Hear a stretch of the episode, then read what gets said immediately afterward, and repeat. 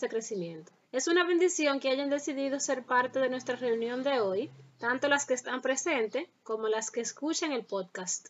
Damos gracias a Dios por la oportunidad de reunirnos para aprender de otra mujer de la Biblia con Emily. Veremos cómo la palabra de Dios nos libera de otra de las mentiras que las mujeres creemos, basado en el libro de Nancy de Moss Voldemort, enseñado por Dijani. Y como estuvimos hablando en la reunión pasada, el tema de hoy es sobre cómo debe ser el trato con el novio dentro de la etapa del noviazgo. Traído por nuestra expositora invitada de hoy, Santa Osuna de Castillo.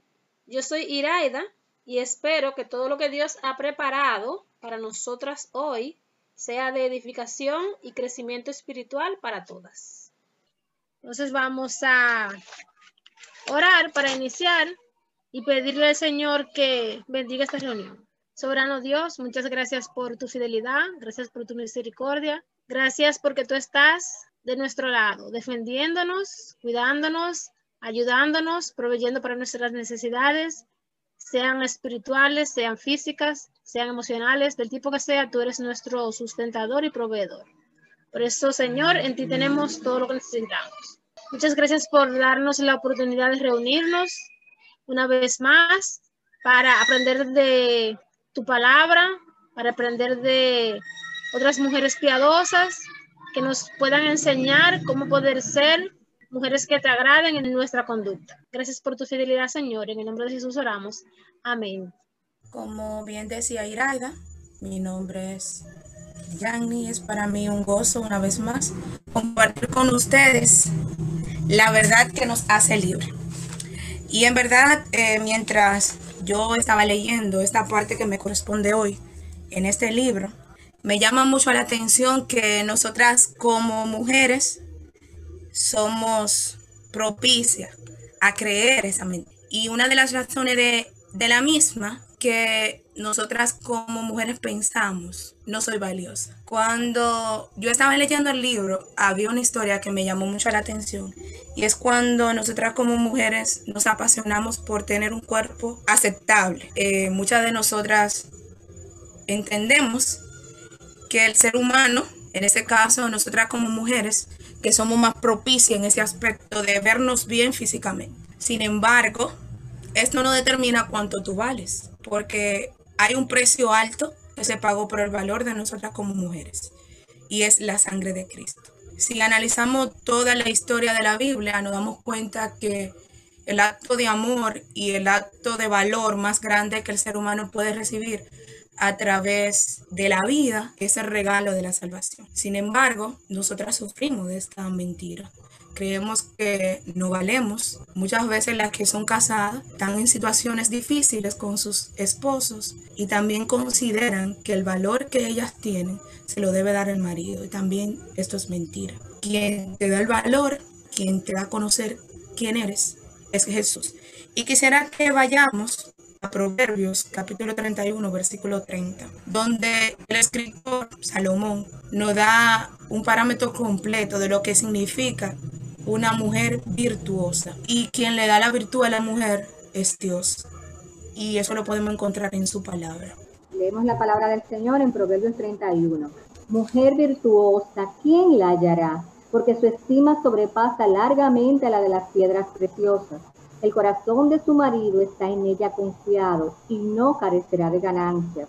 Le da a ella bien y no mal todos los días de su vida busca lana y lino y con voluntad trabaja con sus manos. Es como nave de mercader, trae su pan de lejos, se levanta aún de noche y da comida a su familia y ración a sus criadas. Considera la heredad y la compra, planta viña del fruto de sus manos, ciñe de fuerza sus lomos y esfuerza sus brazos.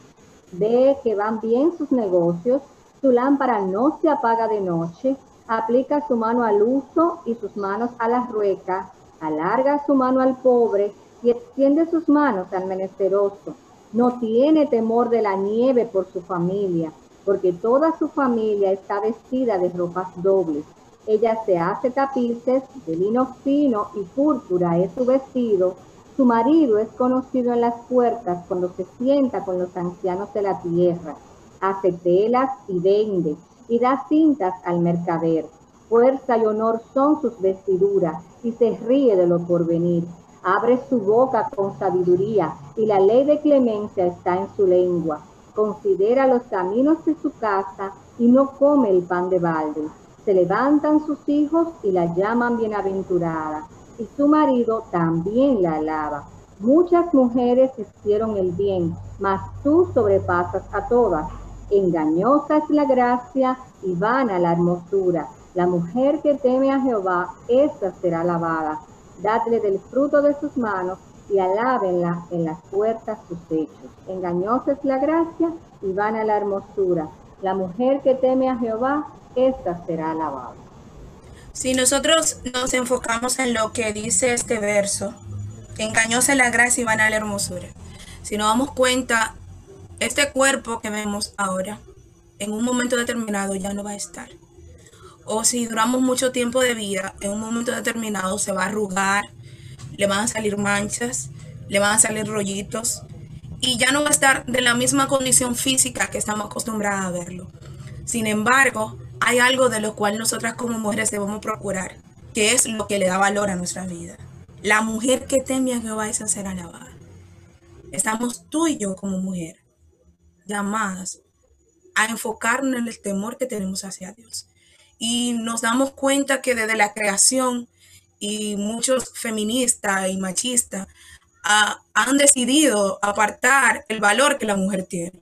Y nosotras como cristianas en muchas ocasiones lo hemos creído. Y tenemos que decir que basta ya de creer esas cosas, porque quien nos da el valor a nosotras es Jesús. Y logramos este valor cuando decidimos aceptar a Cristo como nuestro Salvador y cuando decimos que le tememos, que le creemos a Él que es nuestro Señor Él es nuestro dueño, que lo que nosotros hacemos es para engrandecer su nombre, es para su gloria, no para tú y yo lograr méritos. En nosotros no hay ningún mérito. Quien nos da el mérito es Cristo. Y debe ser el deseo de nuestros corazones entender que el valor que tú y yo tenemos es puesto por Jesús y que debemos de tratar cada día parecernos más a Él, quien es la piedra angular de nosotros.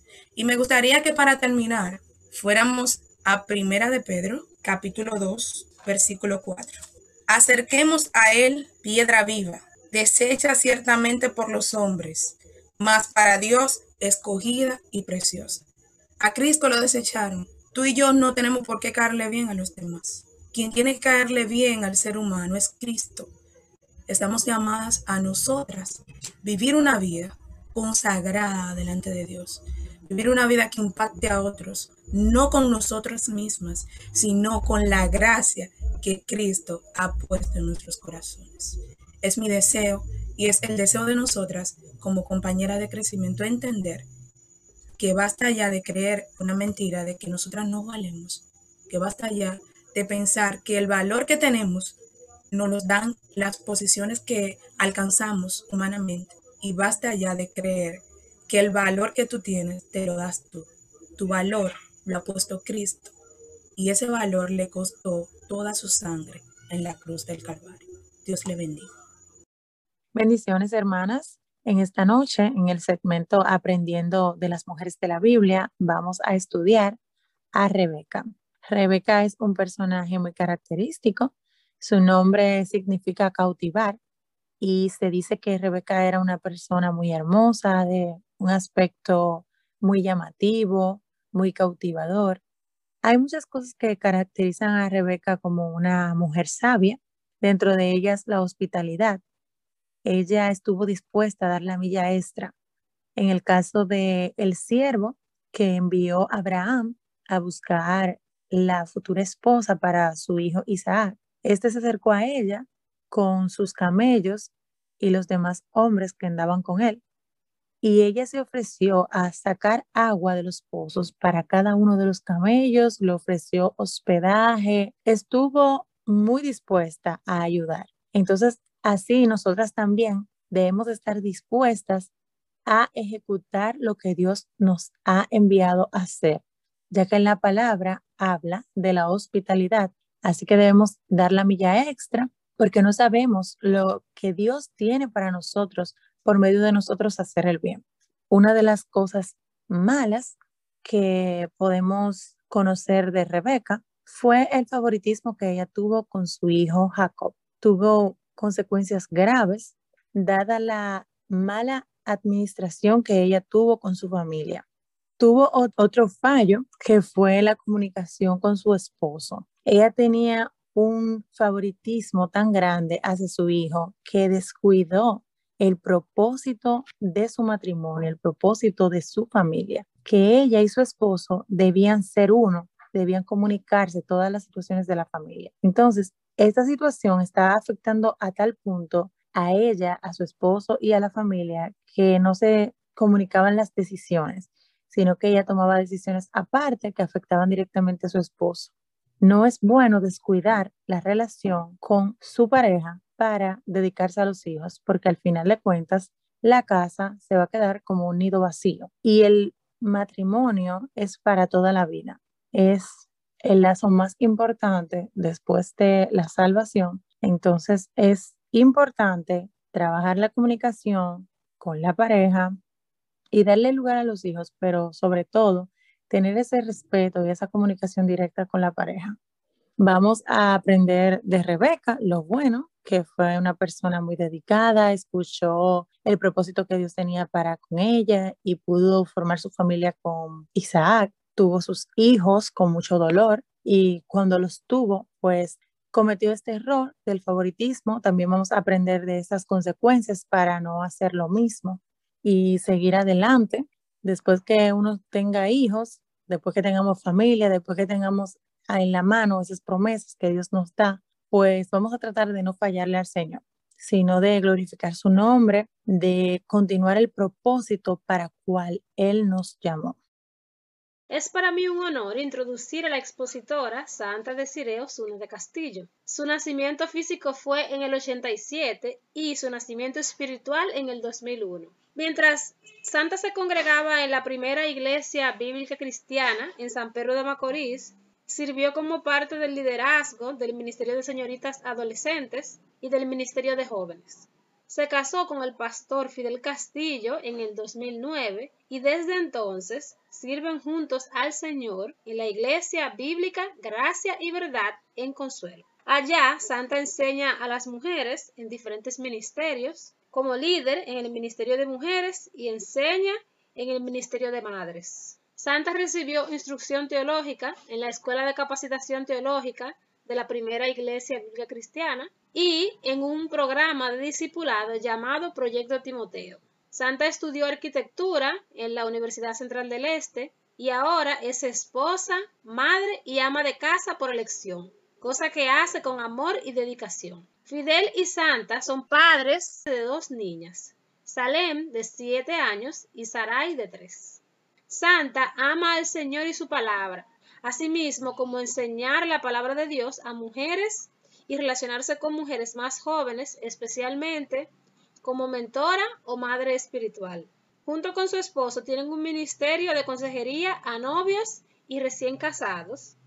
Aunque no es algo formal, lo hacen para compartir con otros las herramientas que el Señor les dio para llevar un noviazgo y un matrimonio piadoso con el objetivo principal de glorificar al Señor en su relación.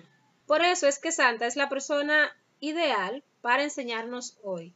Querida hermana, háblanos lo que Dios ha puesto en tu corazón. Dios le bendiga a todas y me goza realmente cuando Emily fue que me, me habló de este grupo. Estaba orando sin saber lo que ustedes hacían, pero realmente Solamente el hecho de saber que hay un grupo que se unen con ese propósito es algo loable. Y ver a mi madre aquí, yo, yo sé que Olga es madre de mucha gente, pero también mía, me llena de, de gozo y de emoción también. Y como decía Iraida, quizás no sé si sea la, la, más idónea de todo, pero el Señor nos, nos ha dado la gracia de, de poder estar manoseando este tema con frecuencia y vamos a orar para poder iniciar. Amado Dios, Padre bueno, Señor, que estás en los cielos, le agradecemos por esta oportunidad, Padre, que usted nos da para poder hablar, Señor, de lo que, de lo que usted me ha dado, Señor, poder compartir con otros, Señor. Le pido a Dios que usted me use como un vaso de honra, Señor, un vaso inútil, que usted, que usted sea el Señor el que hable a través de mí, Señor. No soy capaz, no, no, no tengo las fuerzas, pero solamente por usted, Señor, que usted me capacita, Señor, y, nos da las herramientas que nosotros necesitamos, Señor. Ayúdanos a mantenernos siempre, Señor, pendiente de que es usted a través de, de nosotros para hacer lo que usted le agrada, Padre Santo. Guíenos, Señor, en estos momentos. Ayúdanos a tener oídos dóciles, a tener un corazón tierno, Señor, a su palabra, a poder discernir, Señor, las cosas que se dicen y compararla con lo que dice su palabra. Damos gracias, Señor, por este privilegio, Señor, de poder enseñar su palabra, Señor, en este momento. En nombre de Jesús. Supongo que todas sabemos, el tema del noviazgo no está registrado en la Biblia como un tema como tal. O sea, no, no vamos a encontrar en la Biblia que diga, ok, así es que es el noviazgo, tal, tal, tal. El término noviazgo no está en la Biblia.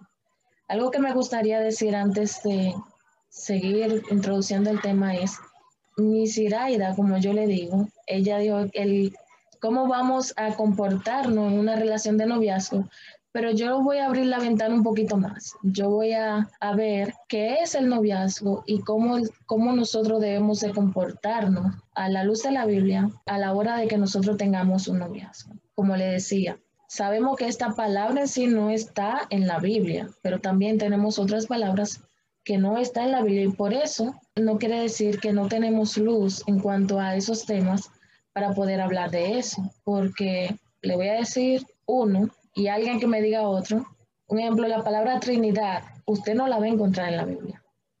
Y nosotros creemos que, que tenemos un Dios trino, pero usted puede leer la Biblia de tapa a tapa, en todas las versiones que ustedes quieran leerla, y no va a encontrar la palabra Trinidad. Pero sí encontramos conceptos que nos llevan a creer que nosotros creemos en un Dios trino. Yo tengo otra aquí apuntada, pero me gustaría saber qué otras cosas ustedes saben o han visto que en la Biblia no aparece el concepto como tal, o sea, la palabra tal, pero sí la Biblia nos da instrucción acerca de esas cosas. El término iglesia local o iglesia universal no están así literalmente en la Biblia tampoco. Exacto, exacto. No aparece en la Biblia que, ok, yo tengo que congregarme en una iglesia local o yo pertenezco a una iglesia universal. Como tampoco aparece el, término membresía. Y vuelvo y digo, no por eso quiere decir que los conceptos básicos de esas palabras no están en las escrituras. Y vuelvo y digo, es lo mismo que pasa con el noviazgo. La Biblia sí encontramos personas que estaban comprometidas a casarse. Y vemos historias, quizás la que más conocemos así es la misma María, la Madre del Señor, ella estaba comprometida para casarse con José. Y e, ese tipo de compromiso que había en ese tiempo quizás no es literalmente lo mismo que nosotros conocemos como noviazgo, pero es lo que más cerca tenemos a lo que puede ser una relación de noviazgo, es comprometidos para casarse. Y es más o menos lo que significa para nosotros el noviazgo. Debemos de recordar que la Biblia es inspirada por Dios, por lo tanto es infalible y es inerrante. Y todo lo demás que sabemos que la Biblia es. Pero ahora quisiera que nosotros nos enfocáramos en esta breve introducción de que la Biblia es suficiente. ¿Por qué quiero hacer énfasis en que la Biblia es suficiente? Porque la Biblia tiene todo lo que nosotros necesitamos para vivir la vida que Dios nos ha dado de este lado de, la tierra. La Biblia nos equipa para vivir nuestra vida en cualquier lugar donde estemos, en cualquier condición en que estemos. Quizás la Biblia no me va a enseñar a cómo yo diseñar un plano arquitectónico. No me va a decir que la puerta tiene que tener tantos centímetros, no me va a hablar de ninguno de esos términos, pero sí me va a hablar de cómo una persona como arquitecto debe conducirse en la vida, ya sea en la universidad, ya sea en el entorno del trabajo, ya sea en su casa. Entonces, a eso es que me refiero y que se refiere cuando hablamos de que la Biblia es suficiente. La Biblia me, me dice todo lo que yo necesito saber, me da todos los recursos que yo tengo que tener para saber cómo yo comportarme en los diferentes aspectos donde yo me muevo. Y con esto también quiero hacer un poquito de énfasis de que nosotras somos cristianas en todas partes donde nos movemos. No es que yo soy cristiana solamente en la iglesia y cuando estoy en mi lugar de trabajo, si ellos dicen, oh sí, ella es la hermana cristiana, pero me comporto como todo lo demás. O sea, eso no es a lo que la, la palabra de Dios me llama. Si yo soy cristiana, yo debo de ser cristiana donde quiera que yo me mueva. Y quiero em, hacer énfasis en ese concepto porque también como cristiana, si yo voy a tener un noviazgo, debe de ser según la palabra de Dios, según lo que Dios dice y no según lo que yo quiera. Los noviazgos que no son personas cristianas se comportan de tal manera y porque yo ahora voy a tener una relación de noviazgo, no quiere decir que yo deba de imitar lo que ellos hacen. Ah, sí, Santa, mira, yo, lo único es que yo voy a tener relaciones sexuales, pero imito en todo lo que es una relación de noviazgo a la del mundo. Entonces, yo debo de ser cristiana donde quiera que yo me mueva. Dicho esto, me gustaría empezar con hacer dos tipos de aclaraciones. En la iglesia suelen los pastores decir, cuando vayan a hablar de algo, para despejar y para aclarar mejor el tema, para saber que todas estamos hablando una misma cosa, no que yo tengo en mi mente que el noviazgo es tal cosa y ustedes quizás puedan tener en su mente otra cosa. Entonces, para eso, a veces los pastores hacen como qué no es y qué es. Y me gustaría tomar eso. Y en primer lugar, voy a decir qué no es el noviazgo, para luego decir qué es el noviazgo y así todas podamos tener una misma mente acerca de lo que quizás esté hablando cuando hable del noviazgo. ¿Qué no es el noviazgo? El noviazgo no es un tiempo, valga la redundancia, para yo pasar el tiempo. No es un pasatiempo, en otras palabras. No es un relajo, no es que, ok, yo estoy soltera y alguien pretendiendo, ok, vamos a entrar en una relación. No, el noviazgo no es eso. No, la gloria de Dios no se ve reflejada en eso. No es algo trivial porque con el noviazgo me estoy preparando para yo tomar quizás la segunda decisión más importante que yo pueda tomar en mi vida, que es con quién yo voy a pasar el resto de mi vida honrando al Señor o quizás, lamentablemente, avergonzándolo. Entonces, el noviazgo no es un pasatiempo. Por lo tanto, hay, cosas que hacer dentro del noviazgo para poder ser productivo. El noviazgo no es el matrimonio. Santa, hello.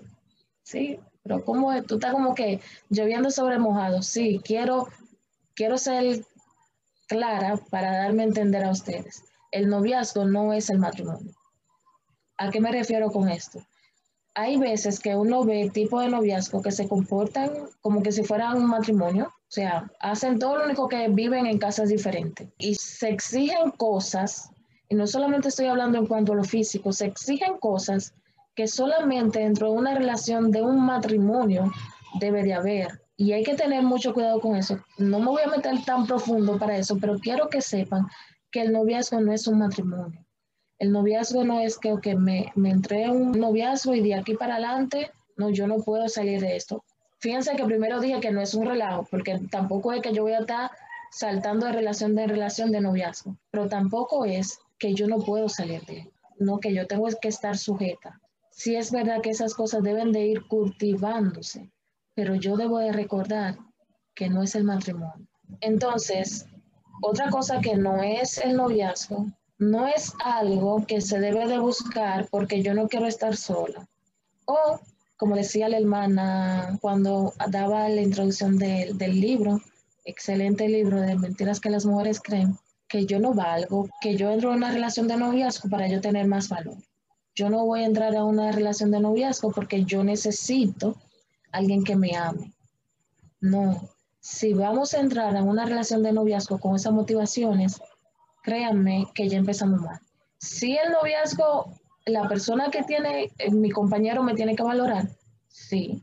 Si la persona me tiene que amar, sí, pero no es algo que yo voy a, porque es que yo lo necesito, no es como un sine qua non. No, el noviazgo, si, si esa es mi motivación para yo entrar al noviazgo, entonces empecé mal. Otra cosa que el noviazgo no es, no es para saber si yo doy para el matrimonio. No es que yo tengo que ir tentando para yo saber si yo voy a dar para ser una buena esposa. No es eso. Y por último lugar, dentro de la que tengo aquí, el noviazgo, no está basado únicamente en las emociones. El noviazgo no está basado únicamente en las emociones, en cómo yo me siento, en cómo todo eso es lindo, pero si yo no veo nada más fuera de, del asunto emocional, yo puedo estar cayendo un buen dominicano en un gancho. Entonces, debo de tener cuidado, porque si una de estas cosas es mi motivación para yo entrar en un noviazgo, entonces puede haber una relación quizás no sana. Una última cosa que no la anoté, pero sí más para adelante, pero me está de más decirla ahora, es que en el noviazgo, también como en el matrimonio, no se trata de mí, porque muchas veces el deseo egoísta nos abarca y creo que el noviazgo se trata de, de mí, de cómo me tratan, de cómo el noviazgo no se trata de mí, tampoco se trata de la otra persona. Aún el noviazgo se trata de Dios. Ahora, con esta mente, ¿qué es el noviazgo? Es un compromiso que debe apuntar al matrimonio, en donde junto con otra persona nos comprometemos a guardar la pureza uno del otro y así honrar a Dios y guardar el matrimonio. Es una relación de compromiso, como le decía la María, tenía una relación de compromiso con José. Es una relación de compromiso, de que yo sé, de que yo me comprometo, que yo voy a guardar mis, mis ojos, no voy a estar mirando a otra persona, pero no es para caernos bien uno con otro, sino de yo guardar la pureza, porque haciendo eso yo voy a traerle honra y gloria al Señor. Y a la vez voy a estar honrando el matrimonio. No es algo que va a ser vano vuelvo y repito, noviazgo, es un compromiso que apunta al matrimonio, donde junto con la otra persona nos comprometemos en guardar la pureza del otro y así honrar y dar gloria a Dios y honrar el matrimonio también. Ahora yo voy a decirle siete características, si se puede decir así, de lo que yo considero, según vi en la Biblia y estuve, estuve estudiando, de lo que es el noviazgo o siete cosas que debe de tener un noviazgo o nosotras como mujeres dentro del noviazgo. Y la primera es que mi identidad no depende de mi estado social, ni mi valor depende de que tenga un buen novio. Mi identidad está en Cristo y mi valor en lo que Él hizo en la cruz. Alguien que me pueda leer Colosenses, el capítulo 12 es el versículo 6 al 10. Por tanto, de la manera que habéis recibido al Señor Jesucristo, andad en Él, arraigados y sobreedificados en Él, y confirmados en la fe, así como habéis sido enseñados, abundando en acciones de gracias. Mirad que nadie os engañe por medio de filosofías y huecas sutilezas, según las tradiciones de los hombres, conforme a los rudimentos del mundo, y no según Cristo porque en él habita corporalmente toda la plenitud de la deidad, y vosotros estáis completos en él, que es la cabeza de todo principado y potestad. Amén. Gracias, mi Siraida.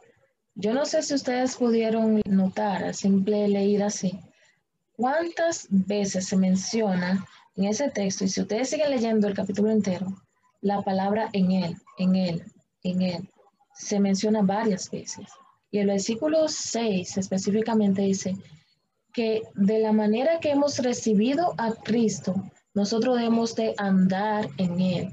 Un paréntesis, lo texto que yo voy a estar utilizando, recuerden que le dije que la palabra noviazgo no está en la Biblia, pero voy a estar utilizando texto, no sacándole de su contexto, pero sí que, que son aplicados a la vida cristiana en general y podemos aplicar el noviazgo a estas cosas. Entonces, dicho esto, dice el versículo 6, nos dice que la manera que nosotros hemos recibido a Cristo, hemos de andar en Él. El versículo 8 es como un llamado de atención, no se dejen engañar.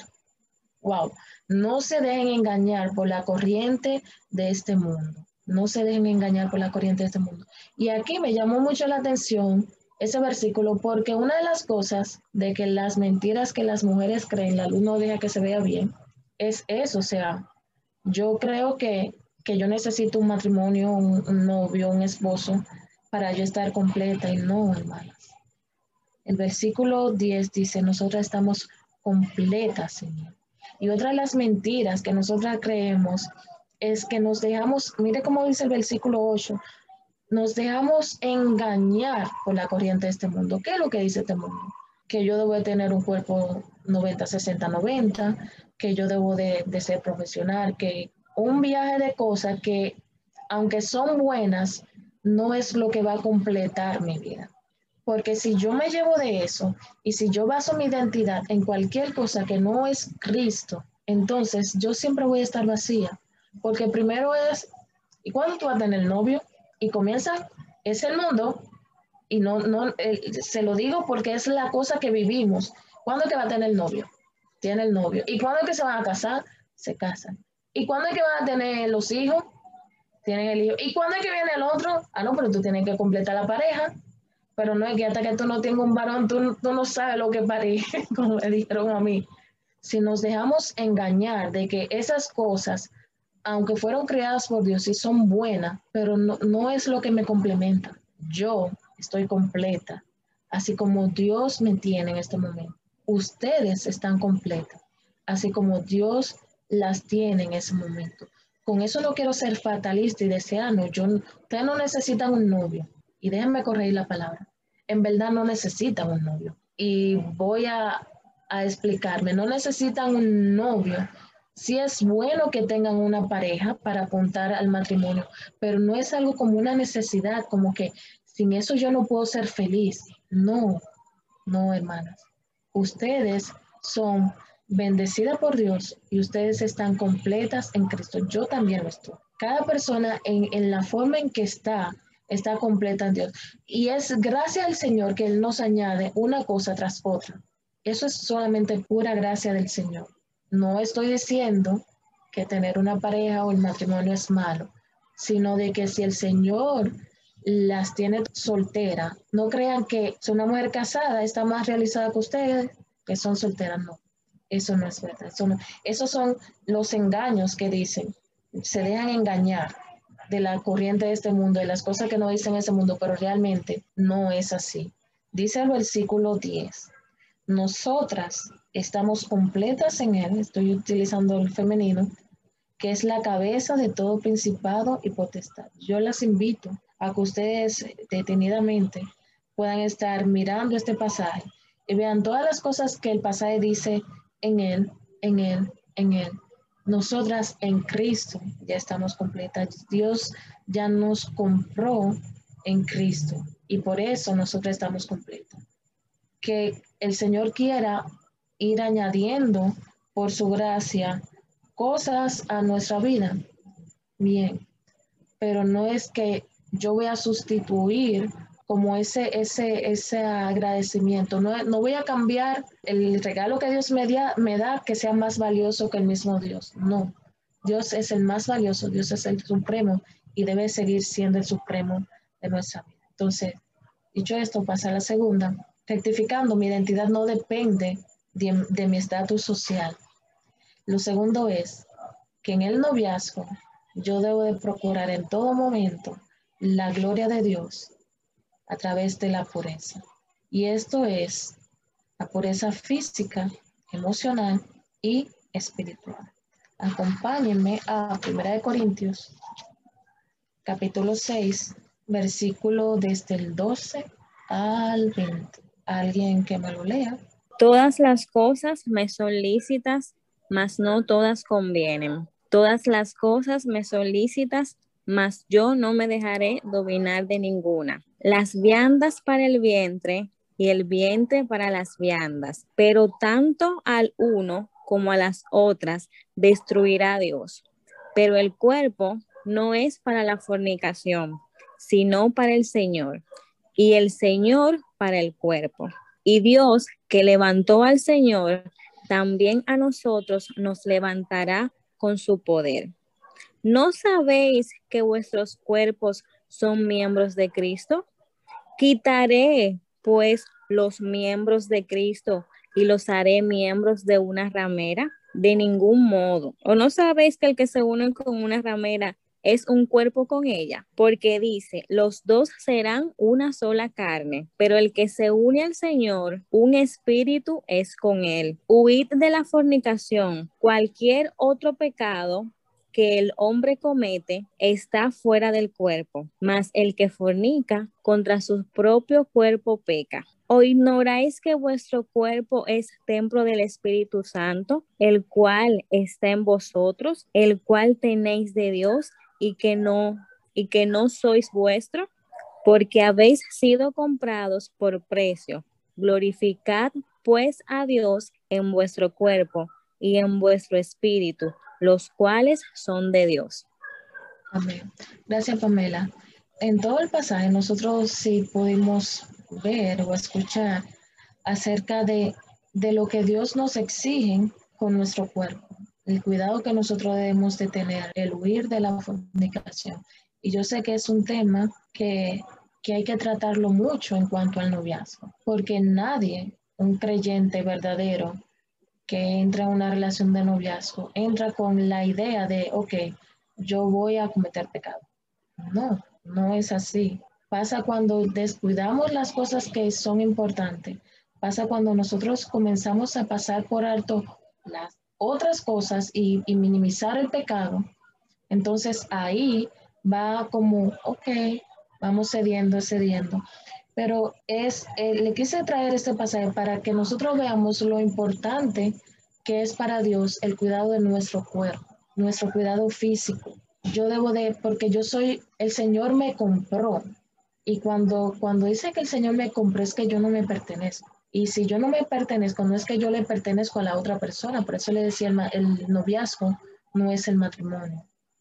Yo le pertenezco a Dios. Y aún estando casada, sigo perteneciendo a Dios y a mi esposo. Pero en este sentido, en el noviazgo, yo debo de huir, porque como dice el pasaje, cualquier otro pecado, si te hablan mentira, si engañan, cualquier otra cosa, el chisme, está fuera de tu cuerpo. O sea, sale de interior de tu pecado, pero está fuera del cuerpo. Pero la fornicación es, tú estás afectando dentro y afuera, o sea, estás dañando tu cuerpo, está haciendo, maltratando también el, cuerpo que Dios compró con su sangre. Y el versículo 20, fíjense, dice, glorificar a Dios en nuestro cuerpo, pero también dice en nuestro espíritu. O sea, no es solamente que yo debo de guardarme físicamente, guardar mi cuerpo, y debo de hacerlo, pero también muchas veces olvidamos que mi espíritu, mis emociones, mis pensamientos, yo lo debo de llevar cautivo a Cristo. Porque si, si yo no guardo esas otras cosas y mi mente se va, comienza a hacer, o sea, ya pequé, como Jesús dice en el, en el sermón del monte, o sea, tú la miraste, la codiciaste, pensaste, ya pecaste. Y para esto no somos suficientes. Entonces, en una relación de noviazgo, yo debo de procurar la pureza, no solamente la pureza física, yo debo de procurar la pureza emocional y espiritual de la otra persona, porque haciendo estas cosas es que yo voy a darle gloria al Señor con mi noviazgo, con mi vida.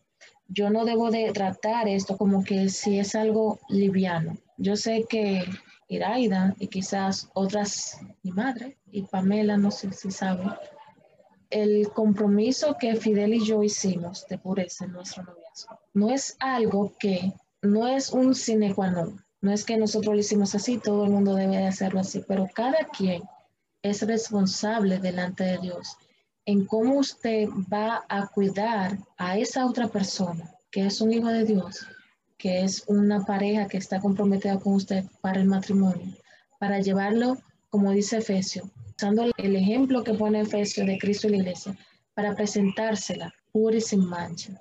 Nosotros debemos de procurar eso de nosotros llegar al matrimonio, así como esa novia que, que da el, ejemplo de, de Efesio, de que nosotras estemos puras y sin mancha.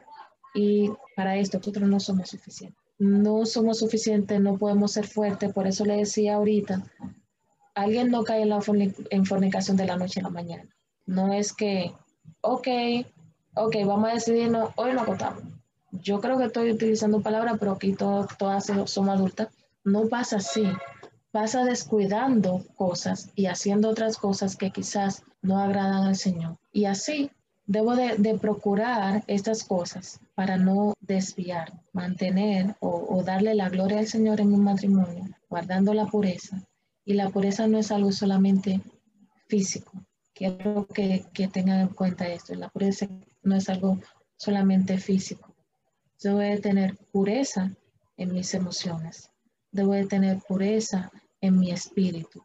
Y esa pureza es con la intención de yo guardar la integridad de esa persona a quien yo amo. Porque si estoy en una relación de noviazgo, es porque hay una persona a quien yo amo y con quien el fin último del hombre, como dice la confesión de Westminster, es glorificar a Dios y vivir con Él eternamente. Eh, si eso es lo más bueno, si eso es lo más deleitoso, yo quiero hacer eso con la persona que yo amo. Y si yo no procuro eso, entonces no lo estoy amando. Si estoy socavando esa cosa, entonces no lo estoy amando y estoy deshonrando al Señor. Lo que le decía era, ya es un poco redundante, pero quiero que se le quede en la mente. Una persona no cae de la noche a la mañana. Y cuando cae en la impureza física, es que ya ha derribado todas las demás. Es que se derribó la espiritual, la emocional y la última que queda ya, no queda otra. Entonces debemos estar alerta a estas cosas, que es algo que vamos a ver más adelante. En tercer lugar, yo debo de, en una relación de noviazgo, conocerme a mí, conocer al novio. Ustedes me dirán, da santa, pero dime, ¿cómo? Y, y, y esto como que está de más, no, no está de más. Porque muchas veces nosotros creemos que nos conocemos pero yo me conozco, si nadie me va a conocer mejor que yo, pero cuando yo estoy dentro de una relación de noviazgo, yo debo de conocerme a mí dentro de ese ámbito. No sé si me doy a entender.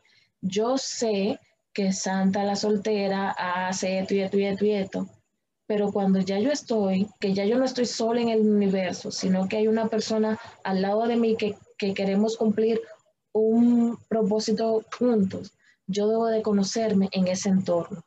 Yo debo de, conocerme cuáles son mis motivaciones. Yo debo de conocerme cuáles son las motivaciones de él. Yo debo de conocerme cómo yo actúo. Yo debo de conocerme todo. Y yo debo de conocer el propósito del noviazgo. Una vez yo escuché, yo no sé si Iraida recuerda, nosotros invitamos hace muchos años, yo no pensaba casarme y ya yo tengo, señor, de que 11 años, rumbo a 12 años de casada, y nosotros invitamos, la otra vez invitamos a Marcos Peña, y él habló de las 10 del noviazgo, eso no se, no se me olvida. Y una de las cosas que uno pensaba que este hombre todo recto, un pastor, Santo Domingo, qué sé yo, y él comenzó a cantar, no te enamoraste de mí, sino de ti, cuando estás conmigo y yo, y todo el mundo lo quedamos como, y él, pero realmente eso, eso se me quedó en la mente porque posiblemente somos así. Nosotros no nos enamoramos de la otra persona, sino que nos enamoramos de lo que somos con esa persona, de lo que esa persona hace por mí. Ahí viene el egoísmo, de lo que esa persona me hace sentir a mí, de lo que esa persona me da a mí. Entonces, yo no estoy enamorado de esa persona, yo estoy enamorada de cómo esa persona o de lo que yo soy o cómo esa persona me hace sentir a mí. Y debemos de tener cuidado con eso. O sea, yo debo de conocerme, si en ese sentido yo tengo un novio es para eso, entonces es como una alerta, ok, Santa, espérate, no, o sea, tú debes de amar a la persona, tú debes de darte a esa persona y no ser tan egoísta como pensar de que, y más nosotras las mujeres, que pensamos que todo se trata de nosotros, de mí, mí, mí, a no que yo soy la mujer, tampoco es que no vayamos al otro estamento feminista, no es que yo soy una mujer y yo puedo hacer lo mismo que no, no es esa la idea, pero yo debo de saber si mi motivación es yo que, ok, es que yo me siento bien, es que no, yo debo de conocerme en esa relación de noviazgo y ver cuál es la motivación. Debo de conocerlo a él también. Sí, Santa, por, por eso es que estamos, sí, pero es que hay veces que todo el mundo ve algo que nosotros no vemos. y todo el mundo nos está diciendo algo que nosotros no vemos. Entonces yo debo de conocerlo a él en el sentido dentro de una relación de noviazgo. Puede ser que yo lo conozca porque es un muchacho de la iglesia, porque fuimos amigos, pero amigos y novio no es lo mismo. No es lo mismo. Entonces debemos de conocernos, conocerme a mí, conocerlo a él, conocer lo que somos dentro de una relación de noviazgo. Yo tenía otro libro, ese libro se llama Cuando pecadores dicen acepto, se lo recomiendo aunque no estén casadas, se lo recomiendo de todo corazón. Pero una de las cosas que dice ese libro en, la introducción, en los primeros capítulos, es que nosotros somos la mejor versión de nosotras mismas en el noviazgo. Ustedes no ven que, no sé si le ha pasado o han visto, una persona, una pareja de novios, y tú lo ves, cuando, no está el novio, tú lo ves, ¡guay, chelchando! La muchacha más alegre, pero cuando está el novio, sí, por favor, Sí, entonces nosotros vamos a estar en esta relación con todas las S habidas y por haber, todo correcto. Nosotros somos la mejor versión de nosotras mismas cuando estamos en una relación de noviazgo. Ahora, cuando entramos en matrimonio, dice, ok, ¿qué pasó aquí? No es que el matrimonio es malo, es que ya ahí dentro del matrimonio no tengo dónde esconder. Voy a mostrar lo que realmente yo soy.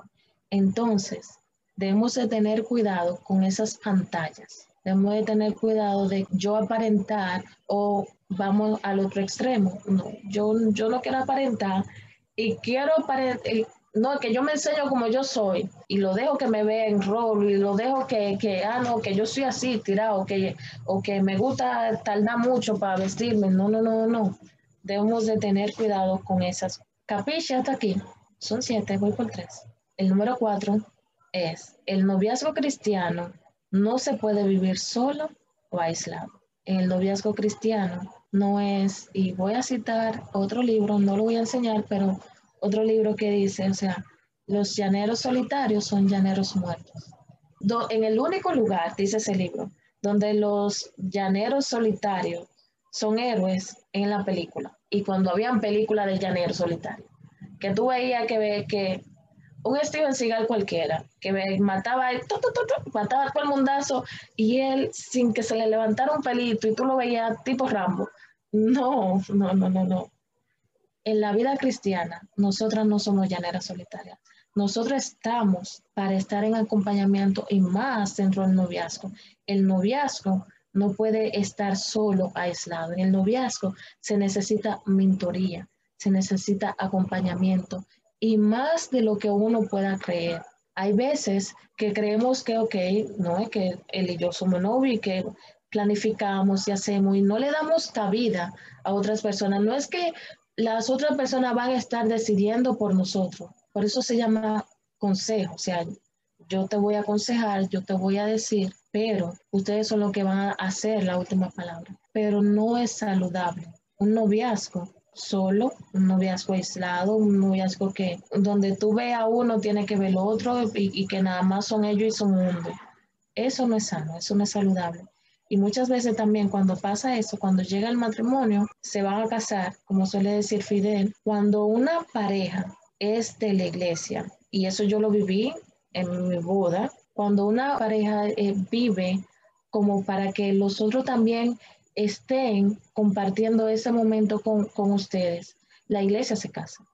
El gozo es general. Usted no va a una boda nada porque, ok, aquí estoy yo, me invitaron. No, se involucra la iglesia. Se ponen, hasta haciendo como que si las cosas son su boda, pero si son de dos, además de que es peligroso. Un noviazgo solo es más propinco a estar cometiendo errores o caer en pecado porque creen que saben las cosas, pero no lo saben.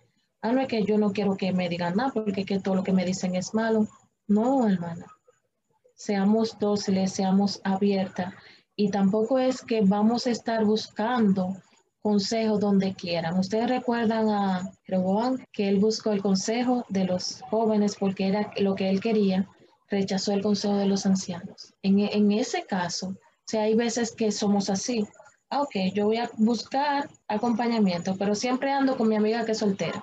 Y voy para aquí, voy para allá, y los dos novios, vamos para el cine, la amiga soltera y yo, y nosotros dos. vamos para tal lugar. Usted, usted, usted lo que quiere es alguien para no sentirse culpable de que está viviendo la vida un noviazgo solo, pero también alguien como que no le esté acosando. Usted necesita una pareja de esposos piadosos, responsables, que le ayude en esa etapa de su vida. No podemos vivir solos, aislados. En quinto lugar, el noviazgo no debe ser por un tiempo prolongado. El noviazgo debe tener una meta definida. Como decíamos al principio, es un compromiso que me debe llevar a mí al matrimonio. No es para pasar el tiempo. No es que, ok, me comprometí y, y ¿cuándo es la fecha? No, algún día. No, por eso es que es tan cuesta arriba creer y casi nunca funciona cuando ustedes ven una pareja de, de, novios que los padres les permiten a los 15 años, porque ellos son grandes, ellos son grandes para unas cosas, pero para otras cosas no, o 18 años. No es que ellos son grandes o que, y aquí me puedo, me puedo meter el cuchillo yo mismo, pero el, el asunto es que se necesita madurez y la madurez va a llegar también a través del tiempo. No es que voy a llegar a, uno que siempre estoy necesitando madurez, siempre estoy, no, no, no, no es la idea pero yo debo de tener un tiempo fijo, algo donde yo apuntar. Yo no debo de entrar a una relación de noviazgo sin saber qué es lo que quiero y cuándo es que voy a terminar esa relación de noviazgo, porque las relaciones de noviazgo tienen que terminar, ya sea porque, ok, yo vi que no, lamentablemente no dimos, y vuelvo a, a lo que no es. Por eso es, hay que tener cuidado de estar saltando de novio en novio, pero si, si de verdad usted vio que no es una persona que me va a llevar a glorificar al Señor junto, aunque yo lo ame, aunque yo esté profundamente enamorada, yo debo de tomar una, una, decisión quizás un tanto dolorosa de que no, si estoy viendo maltrato. Yo he conocido noviazgos que tienen maltrato, verbal y físico, y después, no, perdón, creyentes. Quizás no físico de que te voy a dar, pero le doy un puño a la pared tú lo que quieres es que ese puño a la pared tú lo querías darme a mí. O sea, si yo estoy viendo señales como esas, me estoy pasando al otro punto. El asunto aquí es que no debe ser por un tiempo prolongado. Ese tiempo, el que sea que yo decida, debe apuntar a algo y en ese tiempo me tengo que dar cuenta de esas cosas que estaba diciendo ahora. Entonces vamos a pasar para el, segundo, el otro punto, el sexto, que ya me estaba adelantando. El sexto es con el noviazgo. Yo debo de procurar crecer juntos, junto con la otra persona, junto con la persona amada, pero no solos. Va muy relacionado al punto 4, donde hablé de, del acompañamiento.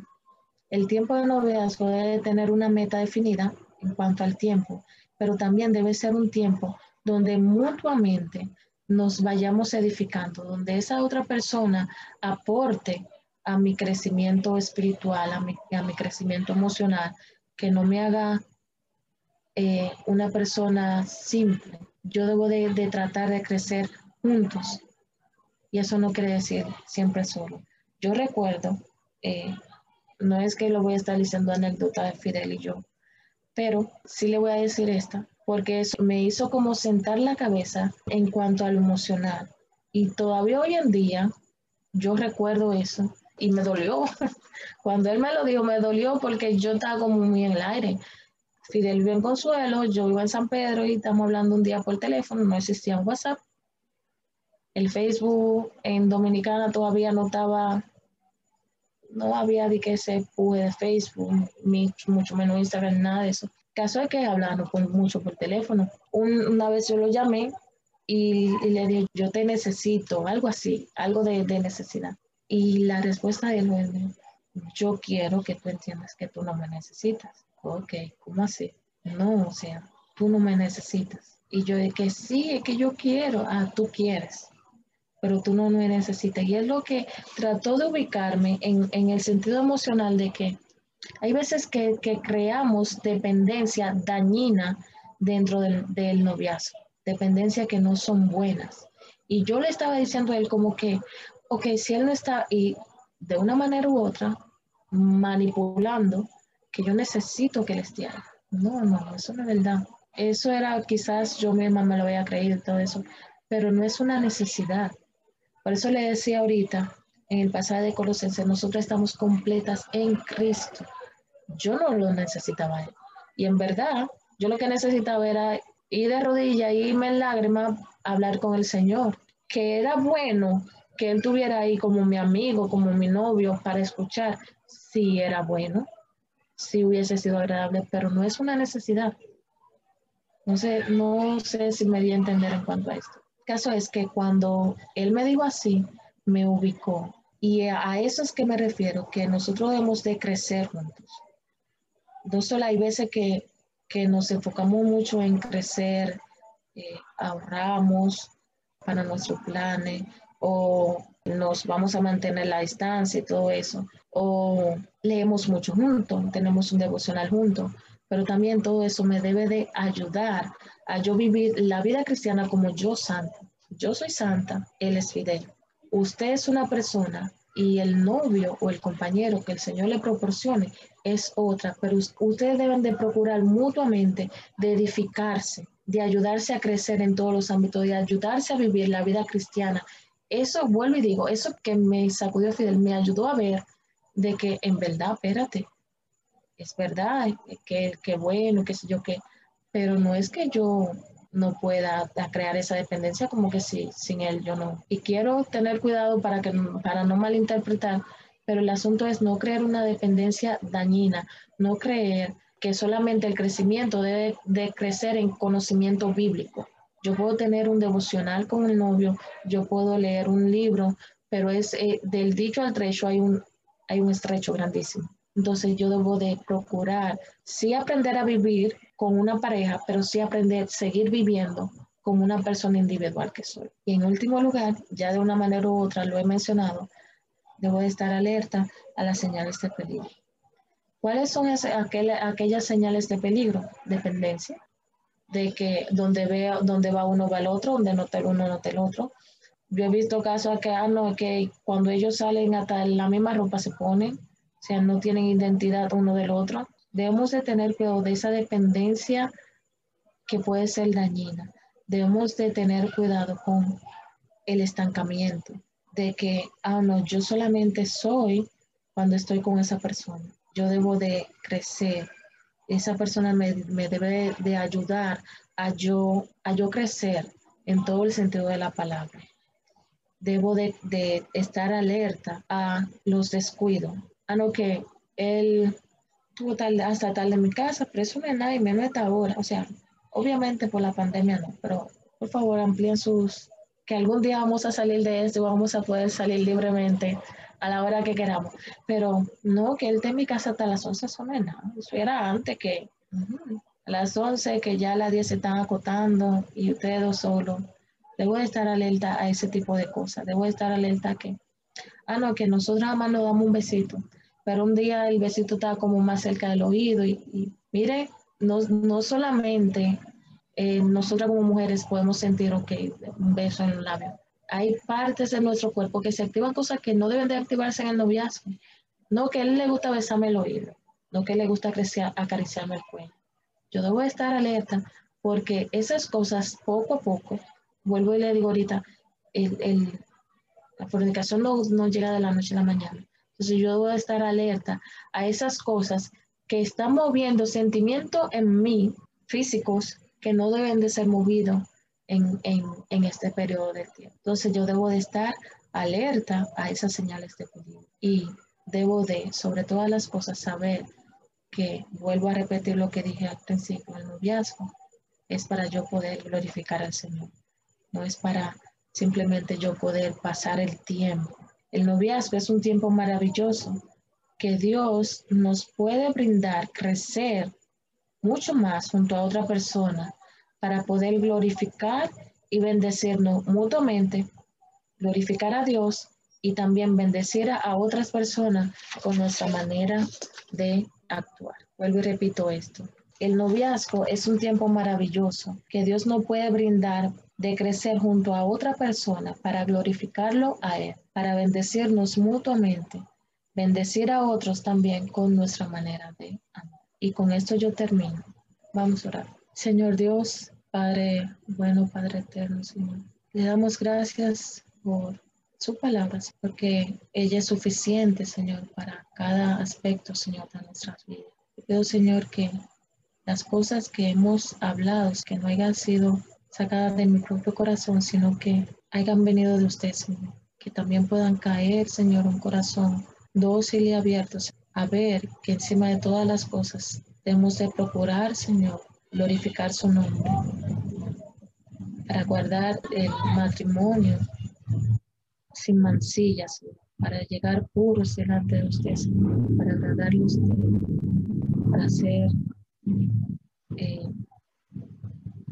feliz porque somos felices con usted, Que podamos, no seamos egoístas, sino que podamos amar con sinceridad a la otra persona, sabiendo de que el noviazgo no se trata de mí, sino se trata de Ayude, Señor, a estos jóvenes a, tener esto, Señor, en mente, Señor, y poder, eh, cuando le toque, si es así su voluntad, que puedan recordar, Señor, que estas cosas son buenas tenerla en la mente para glorificar en todo.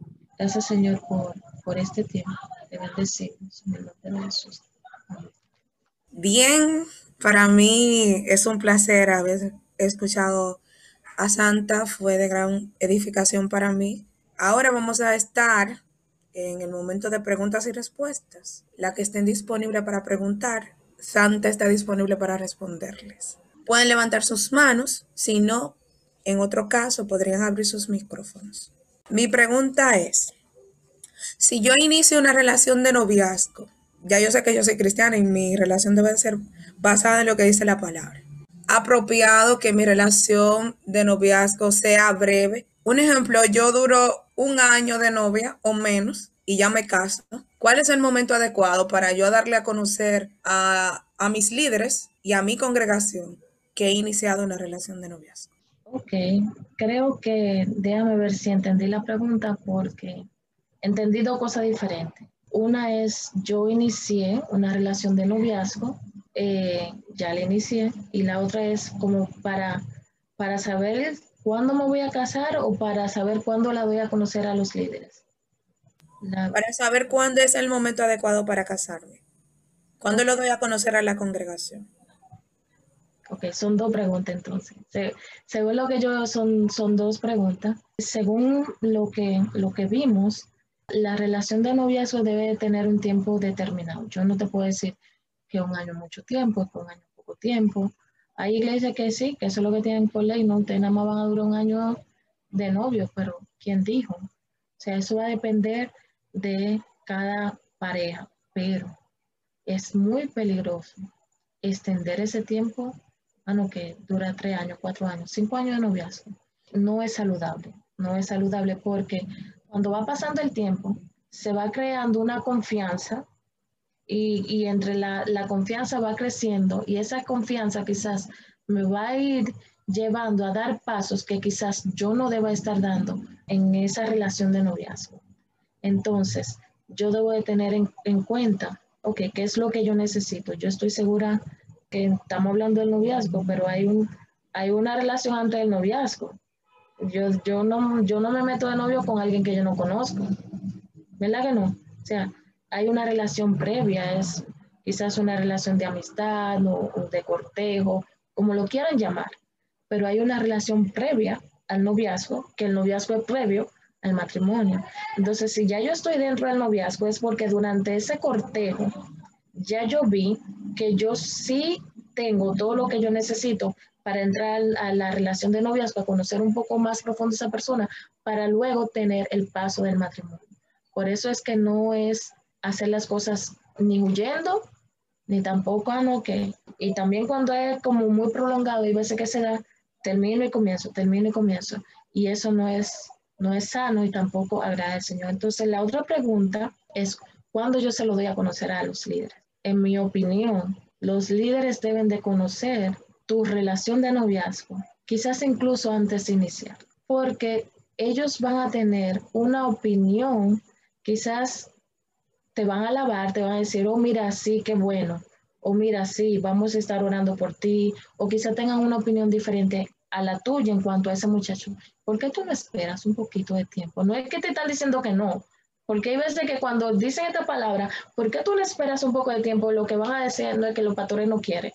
No, no dijeron eso. espera un poquito más para tú conocer un poco más a esa persona.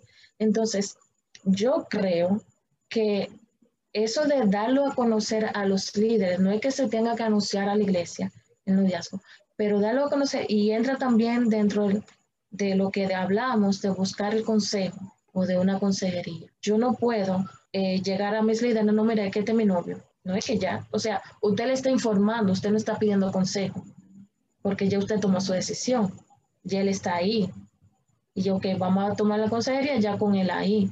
Pero es muy diferente y puede ser de mucha bendición cuando usted toma en cuenta a sus líderes, tanto a pastores como madres espirituales, como una mujer piadosa de la iglesia que me pueda dar, mira, tal muchacho me está pretendiendo y, y sí, él me agrada. ¿Usted cree que yo debería? Es muy diferente y puede causar una, un, impacto positivo y negativo el hecho de que ya yo lo venga a presentar como que ya este es mi novio, porque yo no sé lo que la otra persona piense. Si yo voy a tener un noviazgo, que otras personas puedan estar no opinando, pero sí dando su consejo, no todo el mundo, yo debo de hacerlo parte aún desde el principio.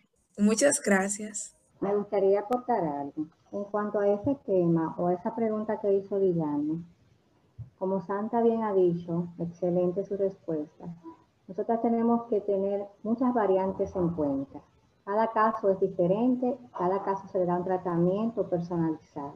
En cuanto al tiempo, para nosotras casarnos, los noviazgos largos nunca van a ser saludables y mucho menos con parejas que posiblemente hayan tenido ya una relación matrimonial anterior a la que tengan en ese momento, que ya hayan estado casados. Todavía es más peligroso tener un noviazgo largo. Por eso es que generalmente ustedes han escuchado mucho de los pastores y líderes que enfatizan en lo que es la madurez para establecer una relación. Una madurez física, una madurez espiritual, una madurez profesional, económica, cierta estabilidad.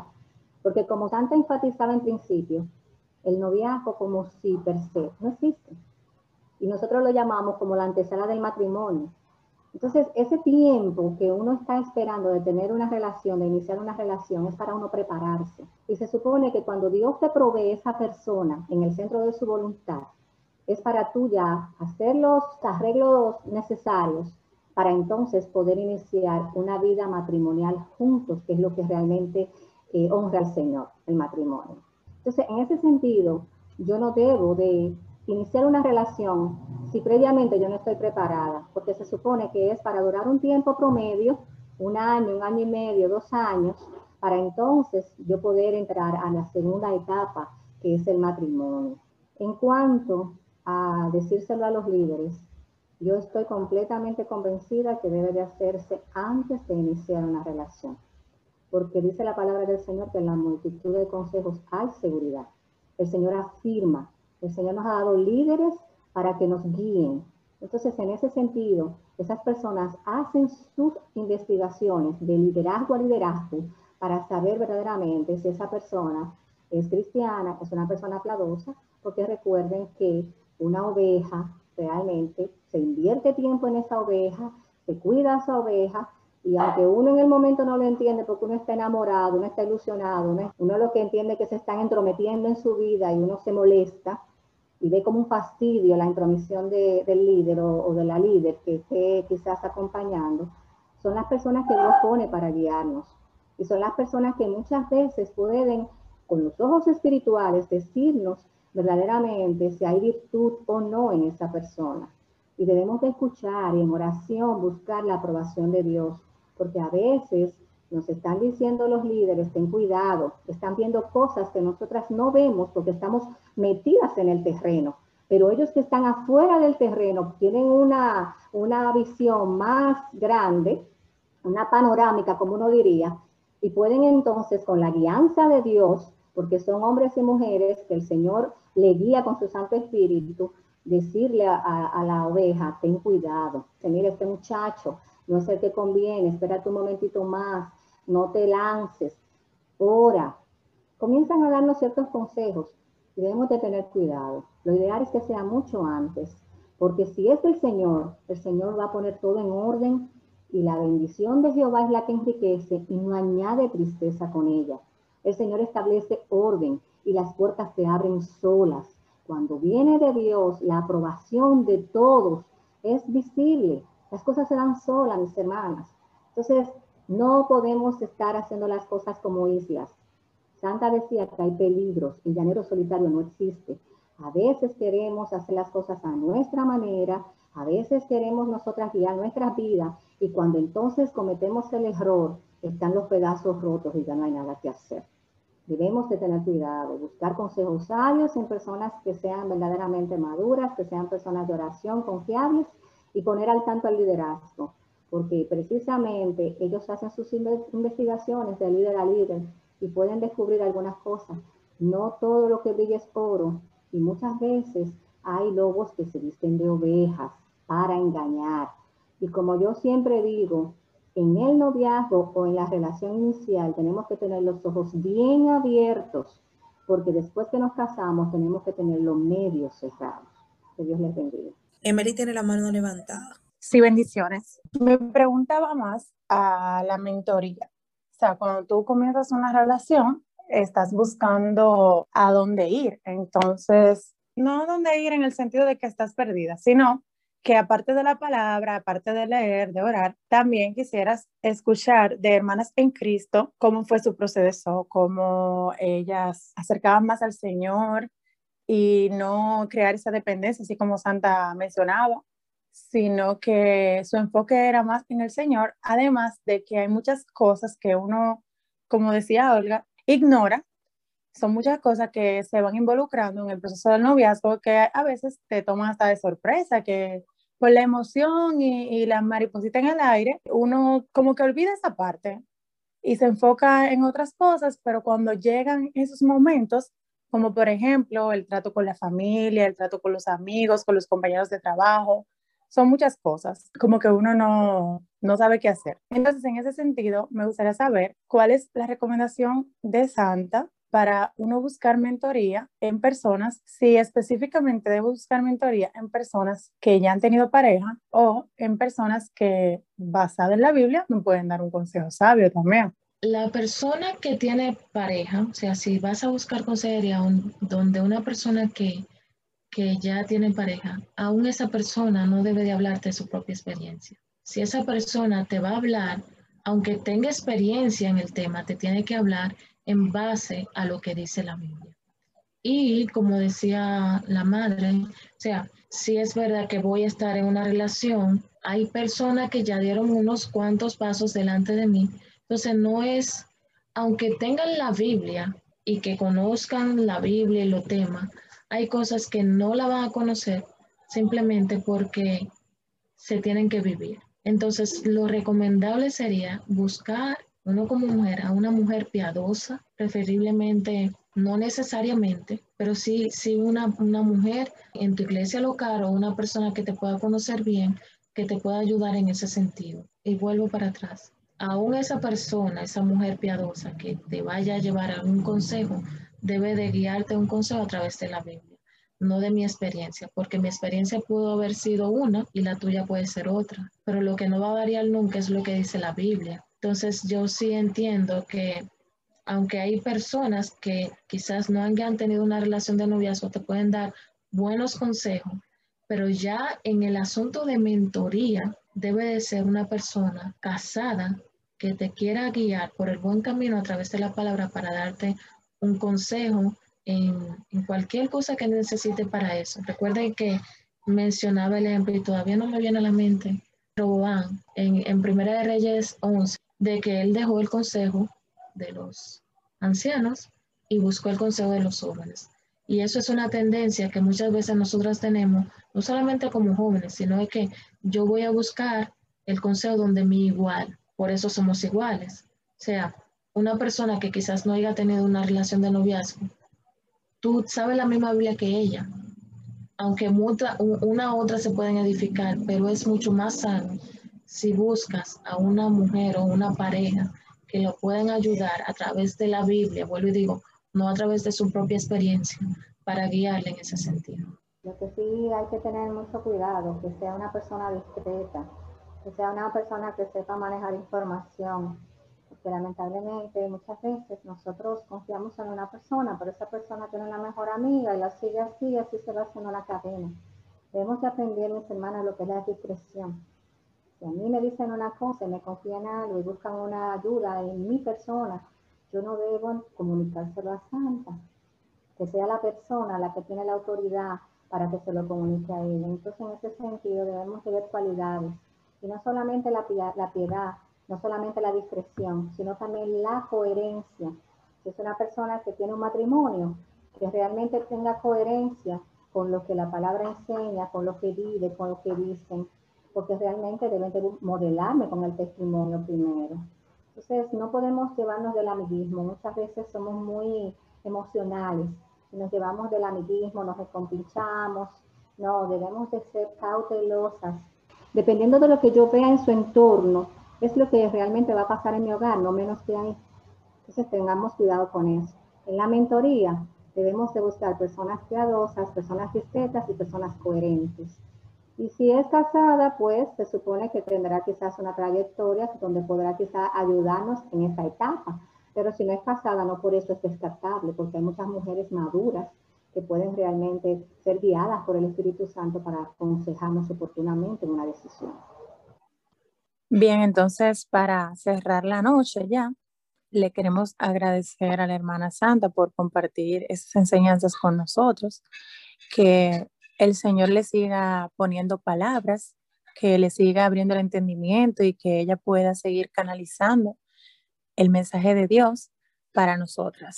Esperamos tenerla por aquí pronto y que sabe que siempre estas puertas están abiertas le vamos a pedir a Marian. Bien, bien. Amén. Bendiciones. Amante Dios y Padre, tú como eres en las alturas de los cielos, Señor, te damos gracias, gracias por este momento, gracias por esta, por esta hora que nos has permitido compartir, Señor, y de llenarnos de sabiduría acerca de tu palabra, Señor, ayudas a cada una de las chicas que están aquí, que están en el noviazgo, Padre, a llevar un noviazgo debido y bajo tu guianza, Señor, como tú lo has establecido, Rey amado. Te pido de igual manera que tú estés cubriendo a nuestra hermana santa, Padre, que tú la guardes y la sigas llenando, Señor, de sabiduría y conocimiento para impartirnos o impartirlo, Señor, a las personas a las que tú les guíes o les mandes. Gracias, Señor, por esta noche y por este momento. Mira cada una de las chicas que han podido estar aquí, compartir con nosotros. De igual manera te pido que las ayudes, que las fortalezca, las que somos esposa y tenemos hijos, que nos ayude, que nos dé sabiduría y que nos llene de fortaleza, Padre eterno. En el nombre de Jesús, amén y amén.